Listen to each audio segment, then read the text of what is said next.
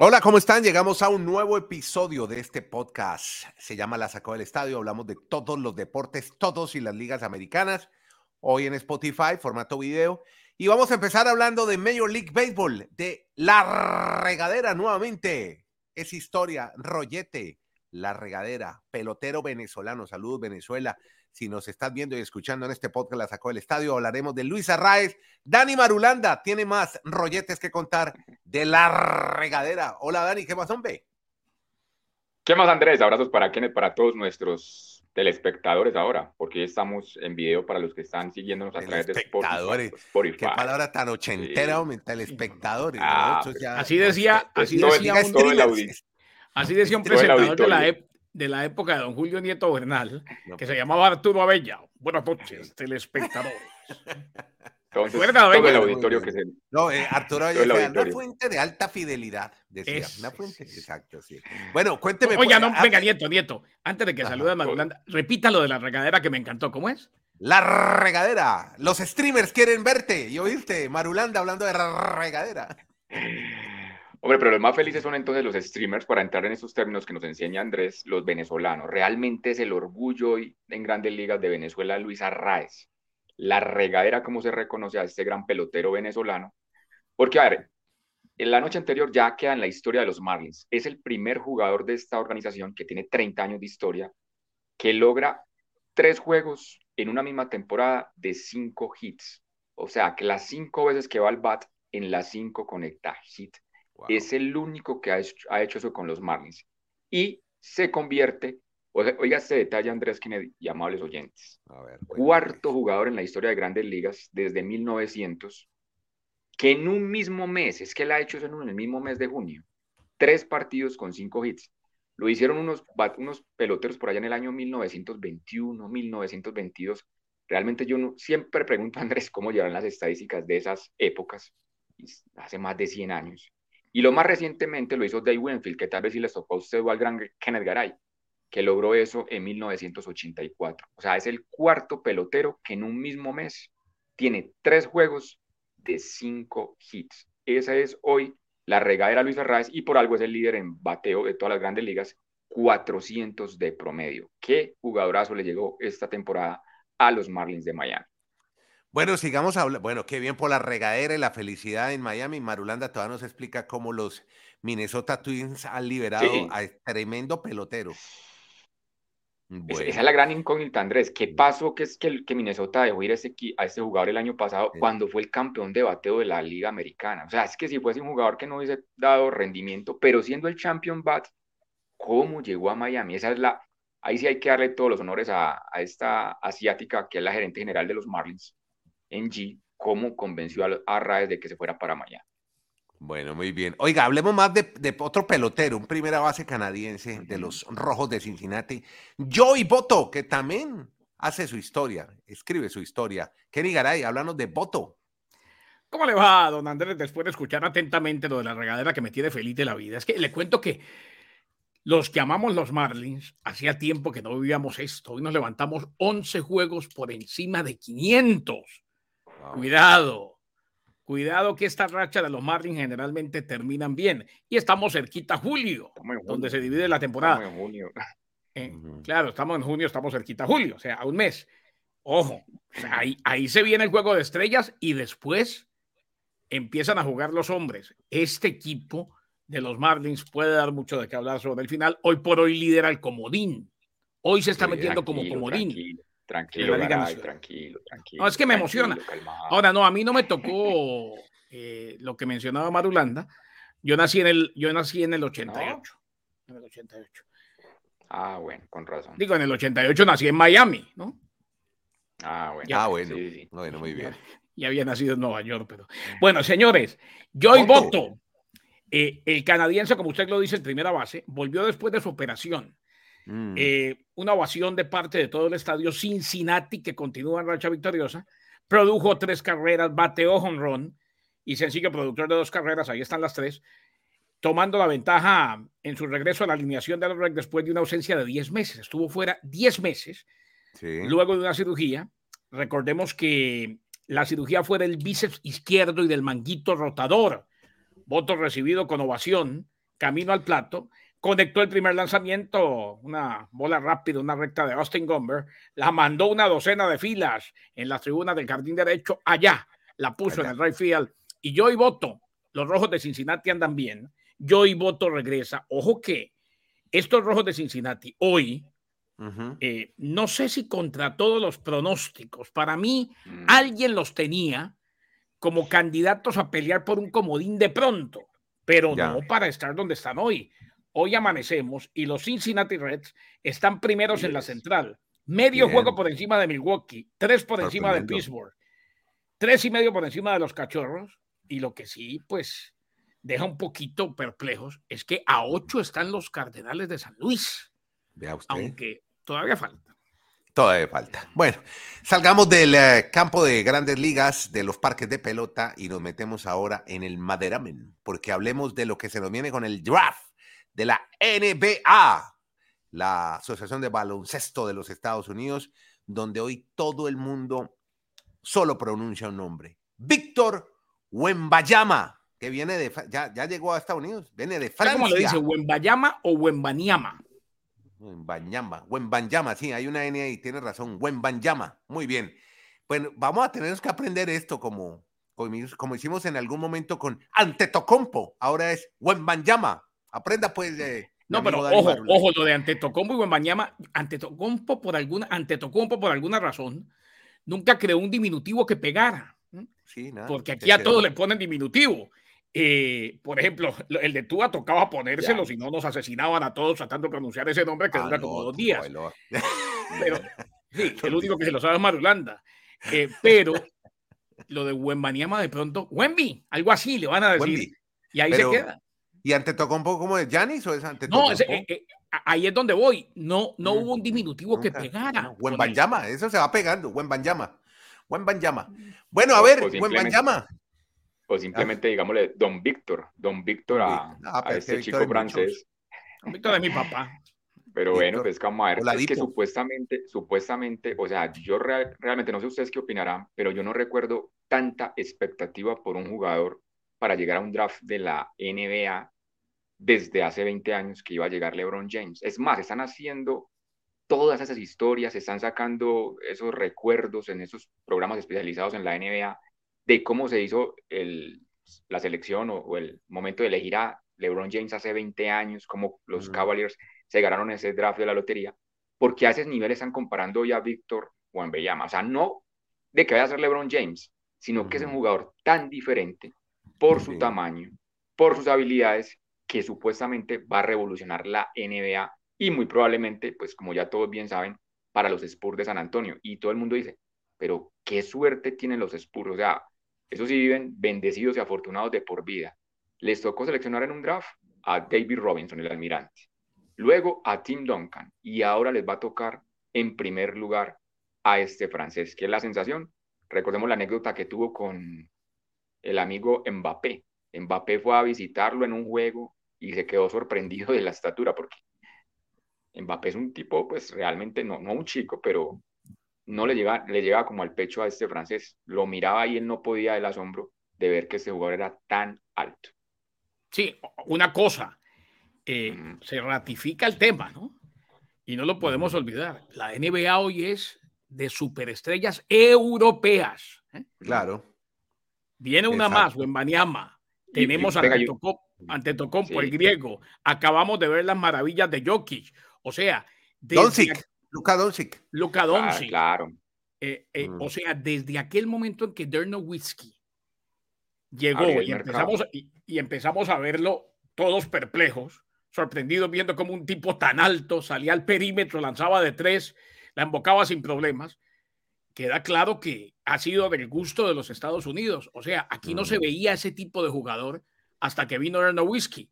Eh, antes los centros, los grandotes, simplemente hacían trabajo de pintura, hacían trabajo de fuerza en los tableros, de rebotes, de anotación, de cuerpo a cuerpo, en el bajo poste, pero cambiaron la tendencia.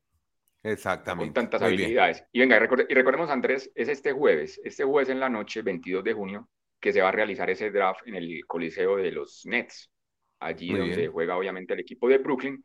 Y si entonces, pues que es lo más probable, que él va a ser el seleccionado el número uno, sería el sexto jugador en la historia en ser seleccionado número uno sin haber jugado en la parte colegial de Estados Unidos. Okay. O sea, ahí es, otra, otro, es otro sistema que hay que empezar a analizar.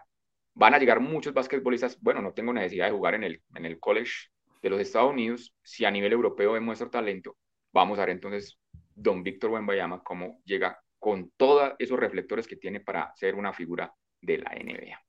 Bueno, y un veteranazo se llama Draymond Green, juega para los Golden State Warriors, se ha declarado agente libre. Eso no significa, Kenny, que no siga con Golden State Warriors. Exacto. Podrá ser opción el equipo de California. Claro. De, es lo que vas a, de, uno de sus íconos. es lo que vas a hacer el, el popular testing the waters. ¿eh? Ah, exacto. O sea, va, a ver... ¿Cuánto valgo yo? Exacto. Mm. ¿Cuánto valgo en la agencia libre? Eh, que a propósito, esta mañana hablábamos con los de la cadena SER lo de running backs, toca hacer algo con los running backs Marulanda. Eh, eh ya, no, ya, no, ya no, es que ya no, no es que escaseen, es que ya no quieren ni siquiera saber cuánto valen en la agencia libre porque cada vez valen menos. Pero qué horror. Ah, yo creo que usted yo, yo creo que usted y yo estamos como running backs. Esperemos que Andrés salve este proyecto y sea un verdadero liniero defensivo. Porque nosotros, ¿cómo, cómo acaba de decir usted? ¿Cómo llama lo, lo que va a testear el amigo Green? Eh, nosotros también vamos a hacer ese. He's going to be testing the waters. Próximamente nosotros también vamos a hacer ese testeo acá en nuestro podcast para el, para el apoyo, me imagino. Hombre, claro. Ah, bueno, muy bien. Es que aquí, aquí no vamos a contaminar, aquí usted se va a encargar de que este podcast continúe perfecto. Eso es, perfecto, muy bien. Eh, bueno, el secula seculón, ¿no? No, seculorum. Seculorum. Seculorum. Seculorum. Seculorum. Seculorum. Seculerum. Seculerum. Seculerum. Muy bien. Secula seculerum. Bueno, seculerum. Eh, bueno, hablemos de. O sea, para siempre. Rumores, rumores NFL, viejo Kenny. No, pero lo de Green, lo de Green, no, pero, pero va a desarrollar lo de Green. Ah, ah, no vas a terminar lo de Green, sí. Tiene usted va muy rápido, señor Nieto. Usted, usted, es muy veloz. Es que mirando eh, el reloj, hágale.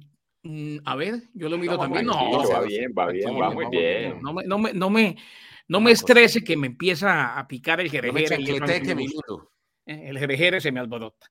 Eh, Raymond Green, como usted bien lo decía, rechazó la opción se le están quemando las lentejas a Nieto. Rechazó la opción de jugador de 27 millones, ingresa a la agencia libre sin restricciones. Eh, esto lo reportó primero Adrián Wojnarowski, como siempre, de ESPN. Eh, e El director ejecutivo de Clutch Sports, Ray Paul, fue quien le dio la noticia. Se esperaba que Green rechazara la opción, era algo que se esperaba. Ahora puede hablar con los Warriors y puede hablar con otros equipos. Como decíamos, testing the Warriors, viendo a ver si alguien le paga más de lo que le deben pagar o le pueden pagar los Warriors de Golden State. Yo creo que simplemente va a seguir siendo Warriors de Golden State y que van a llegar a un acuerdo por él. Definitivamente es alguien que ha probado sus quilates con una actuación histórica tal y como lo ha hecho su equipo, los Warriors de Golden State. Bueno, ya hablamos de NFL, eh, con segundos con Kenny Garay, que hay una noticia, un rumor bien interesante antes de M de fútbol, fútbol, soccer, porque se disputó este fin de semana la Nations League la europea la ganó España, se la ganó a Croacia por penaltis, eh, con gol de Carvajal en los penaltis, definió el partido. Eh, pero Estados Unidos en América repitió título, ganó la Nations League, le ganó a Canadá, el tercer puesto fue para México. A propósito, eh, volaron al técnico del equipo mexicano, mm. a Coca, no duró mucho en el proyecto. Pero bueno, hablemos de Estados Unidos. Que en, México, en México abren la nevera abren la nevera, la ven sin comida y la solución es destrozar la nevera. Una locura, ¿eh? pero bueno. bueno, hablemos más bien del título de Estados Unidos, que creo que sigue creciendo el fútbol americano con esta victoria en la Nations League. Gran victoria en ese estadiazo de Las Vegas, ¿no? Que parece como esas aspiradoras móviles. Estas aspiradoras que ruedan ahora, se parece mucho al estadio de... Eso dijo Catalina cuando le dije, uy, mira el estadio de Las Vegas. Se parece a la robotina. Cuando, cuando quieran tener una, una robotina gigante cuando quieran tener una experiencia maravillosa, linda, hermosa, ábranle la puerta a uno de esos vendedores de la robotina y déjenlo, lo que les haga la exposición. ¿eh? Y, cuando le dicen el precio, uno no sabe si llorar, irse para el baño. ¿eh? Sí, no, no, Bueno, muy bien. Aquí sufrimos una, pero con otra aspiradora. Bueno, mm. siga más bien, cuéntemelo de su robotina gigante donde jugaron los Estados Unidos. Pues Andrés, planteemos precisamente esos planteamos precisamente esos dos contrastes de esos equipos, esas selecciones norteamericanas. Estados Unidos que vuelve a ganar la Nation League. dos títulos de este torneo que se han disputado y los dos en manos de Estados Unidos y de muy buena mm, categoría, con pues muy buenas intenciones para el equipo norteamericano, que incluso frente a Canadá tuvo ausencias importantes. Ser, Serginho Des, ¿cierto, Garay? También la ausencia de McKinney por las expulsiones. McKinney, que los que, los que expulsaron contra México. Exacto. Y a pesar de esas ausencias, pues fueron realmente un planteamiento muy interesante que hicieron frente a los canadienses. En cambio, la, la otra cara de la moneda es lo de México, lo que acaban de reseñar ustedes. Es que Coca uno no, entiende cómo realmente llegó al, al fútbol mexicano a, a, dirigir la selección. Yo creo que es una lucha de intereses entre las grandes, los grandes conglomerados que tienen el poder del, del deporte mexicano, del fútbol básicamente. Y es una llamada de atención del nuevo director de, de selecciones, como quien dice, conmigo no van a jugar y entonces él no va a estar más siendo el entrenador y ahora va a quedar Jimmy Lozano como un interinato, pero donde Jimmy Lozano, ¿qué tal que gane esa Copa de Oro? Porque atención, México debería ir con, va a ir con todos sus jugadores. Y Estados Unidos no. Más reconocidos, mientras en el, exacto, en el papel Estados Unidos y Canadá van a ir supuestamente con unas nóminas más alternas, unas elecciones B. Entonces, ¿Por qué? Jimmy Lozano aprovecha, de pronto le podrían dar Ah, porque hay que darle descanso a muchos jugadores. La Copa de Oro. ¿Rotación? Creo que no, y que la Copa, Oro, la Copa Oro no es fecha FIFA, ¿no? Mm, es por eso también. Muchos jugadores están en Europa. Sí, la Copa Oro. Eh, eh, no, y, no, y que muchos jugadores, no, y sobre todo que necesitan vacaciones, necesitan vacaciones. ah, claro, hay que descansar. un jugador, aunque no lo diga, y esto es una cuestión que en algún momento van a saltar 3, 4, 5, 10 y van a decir, señores, ya, tildenos de lo que quiera, pero ¿cómo se les ocurre primero Nations League, una semana entera en Las Vegas, y mm. después Copa Oro? Sobre todo cuando muchos de estos muchachos, los que no son titulares, los que alternan o los que simplemente quieren seguir jugando en el equipo donde están en Europa, hombre, necesitan estar a punto para su jefe, para su patrón, para su equipo. Eso es muy complicado, ¿eh? eh y, lo, que dice Marulanda, llega Lozano, eh, este Jimmy Lozano fue medalla de bronce en los Juegos Olímpicos con México conoce este equipo. Y es verdad lo que dice Marulo. Fue más por una cuestión de golpe de poder que pusieron a Coca. Dicho esto, Coca es un técnico probado en México. Coca es un técnico que sacó el campeón al Atlas, que no es cualquier cosa. Acabó con una sequía impresionante. Y el pobre estaba en Tigres. Por eso es que no todo lo que brilla es oro y uno tiene que pensarlo bien. Y lo llamaron, usted es el nuevo técnico de la selección. Dejó Tigres, hoy Tigres es campeón y Coca está sin trabajo. Yo reitero, en México están como cuando uno está muy gordo y se sube a la, báscula, ¿no? Y resulta que la solución para la gordura es acabar con la báscula, caerle patadas a la báscula. Coca tiene un empresario bueno y lo ubica seguramente en otro equipo. el, problema de México, el problema de México es que no tiene hoy jugadores de primer nivel. Eh, y, y, van a tener que, y van a tener que someterse a un proceso. Ojo, lo que menos le conviene a la CONCACAF es que México esté como está. Es que vea el fin de semana. Yo soy, y no queda del periodista, Andrés y Dani, eh, el, ciudadano de a pie, soy amante de los Estados Unidos, de la selección de Estados Unidos, y he visto, y ustedes lo han, ustedes lo han comentado inclusive, a través de transmisiones cuando la época del Miami Fusion, el crecimiento del fútbol de los Estados Unidos, que es sin precedentes y México no va a poder mantener el paso. Aquí se están abriendo academias de fútbol por todas partes, todos los días, la MLS. Ahora, ver el estadio así indica que no hay rivalidad. Lo, poquito que queda, lo, más destacado, lo poquito de rivalidad de alto nivel es entre México y Estados Unidos. Por eso es que me encantó cómo está jugando Estados Unidos, eh, aunque, y no me, quiero extender demasiado, Greg Halter toma el equipo después de la Copa Oro, no lo toma todavía. Callahan continúa al frente pero vaya a ver al estadio. Es una vergüenza que Estados Unidos juegue una final en, eh, en la En Las Vegas. En Las Vegas, en la, en la robotina, como le dice Nieto. Es una vergüenza que juegue ahí y el estadio está prácticamente vacío. O sea, los que llenan el estadio son los mexicanos, eso queda claro. Pero, pero, menticos, la MLS también ha tenido grandes entradas con equipos locales. Sí, con equipos locales, pero, a nivel de selección, ¿Qué, fue lo más notable del fin de semana? Más allá de que Estados Unidos jugando muy bien le ganó a Canadá. Lo más notable fue que por primera vez en mucho tiempo, como se jugó el partido de México antes, fue la previa de la final, el tercer y cuarto puesto, por primera vez en mucho tiempo la selección, la gente abandonó a la selección mexicana. Esa era la noticia. Es que, Estadio semi vacío. ¿eh? Los dejaron solos. Eso no había pasado. Eso no había pasado. Pero yo quiero rematar esta situación, este tema que estamos tocando con esos dos detalles. ¿Cuál fue el detonante para esa decisión de que no más Coca? Lo que más le dolió a la, dirigencia mexicana. Ni siquiera haber quedado tercer lugar, pues porque eso era como un premio consolación. Era que en el estadio de Las Vegas mm, los mexicanos abandonaron y ese es el negocio de la selección. La selección se mantiene por los réditos económicos que genera de los mexicanos que acompañan en Estados Unidos. Y el último detalle, sí, y el último detalle es que ahorita Garay hablaba, a ver, sí, el, el, el tema es los jugadores, pero también es que cuál es el norte de la dirigencia, para dónde van.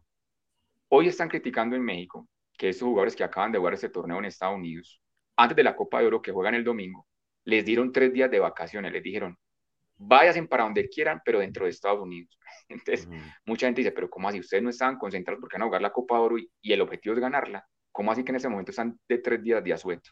Entonces, imagínense cómo es el proyecto que tiene en ese momento la selección mexicana. No, y ojo, ojo, hay jugadores que han levantado la mano, Andrés, y lo han dicho. ¿Sabe quién fue uno? Johan Vázquez. ¿Eh?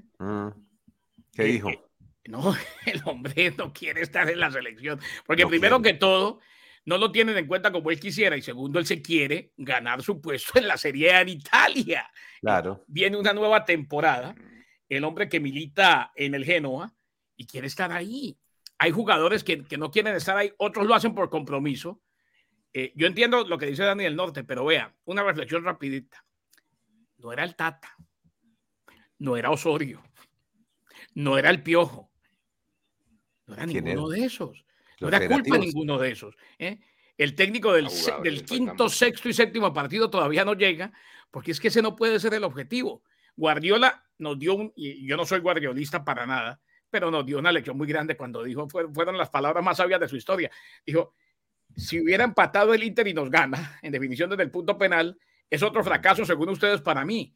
El objetivo es estar ahí siempre, es competir siempre. Eso es lo único a lo que puede aspirar un técnico. Hoy en México añoran a Osorio. Hoy hablan de que era un sabio. Hoy dicen, la Volpe, con la Volpe jugamos como nunca. Y es verdad, fue el equipo mexicano que mejor jugó. No hay norte, pero no hay jugadores. ¿Por qué? Porque no se han dedicado a eso. Pero no te entendí lo de Osorio. Osorio no lo. Porque él estuvo ahorita con ESPN en el Mundial y es un tipo muy admirado y muy querido, muy respetado. Osorio quedó con un buen prestigio. Sí, él es admirado, querido y respetado. No, ah, no, no. No, no, pero, pero fue, odiado, fue odiado por mucho tiempo. Hoy están diciendo no hay término medio. proceso serio era el de Osorio. ¿eh? Es, es, es, complejo. Eh, y, ahora, y ahora peor, para ellos va a ser peor, porque no van a tener donde foguearse, porque las eliminatorias son un paseo, son una, risa, con 48 equipos. Lo, vea, ¿sabe, qué, ¿sabe qué dejaron la vuelta y Osorio? dejaron? No vaya tan lejos. México, México no tiene eliminatoria. No tiene eliminatoria. Pero digo yo, de ahí en adelante, México no tiene ahora. Pero de ahí en adelante las eliminatorias serán una risa. México, de aquí, o sea, ni Canadá, ni México, ni Estados Unidos tienen eliminatoria. Claro, porque eh, no, no, van a tener contra quién foguearse, pero lo de México es más grave por el nivel que muestra. La Volpe, Ricardo La Volpe y Juan Carlos Osorio tuvieron las dos mejores eliminatorias de México en los últimos tiempos, siendo la de la Volpe notable. Con la Volpe el equipo jugaba muy bien. Bueno, muy bien. Venga, rápidamente. pero tuvieron, mejor, tuvieron mejores jugadores, tuvieron jugadores en mejor nivel. También. Sí, sí, definitivamente. Venga, que ya se nos acaba el tiempo y el escorredor de los Minnesota Vikings, Dalvin Cook, dijo que le encantaría jugar. ¿Con quién? Con una agente libre. Kenny Garay. Con. Mm. Con DeAndre Hopkins le habló al, al, Sí, quiere, quiere hacer el tándem. Uno receptor, el otro corredor. Eh, por eso es que vuelvo a lo del tema de running backs. Delvin Cook es de Miami. Y Marulanda me decía qué bueno sería verlo en Miami. No creo que les interese. Hay mucha gente que, como bien dijo Marulanda el otro día, muchos equipos ya mm, se han decidido a que eso se hace por comité, a que el running back no marca la gran diferencia. Eh, y entonces no se, no se la van a jugar tanto por Cook como si se la van a jugar por DeAndre Hopkins, de quien se dice eh, estaría camino a los Patriots de New England. A ver si se da, pero sí se da una mancuerna muy buena tener a ese receptor y a ese corredor en cualquier equipo. Y al Gonzo, al Gonzo ahí en Patriots. Bueno, gracias muchachos. Kenny Garay en Brief. Venga, y lo de Alonso, venga, lo rapidito lo de Alonso para que Garay, para que Garay se vaya emocionado. Sí, no, pero lo de Alonso lo hacemos mañana, porque me ah, un capítulo aparte. Las sorpresas en MotoGP con el colombiano David Alonso. Caray, no me diga. Silencio. No, 24 minutos. Gracias a ustedes por estar atentos a este podcast. Se llama La Sacó del Estadio. Llegamos al episodio 1027. Muchas gracias a todos. Síganos a través de todas las plataformas de podcast. Gracias por oírlo y compartirlo. Que la pasen bien.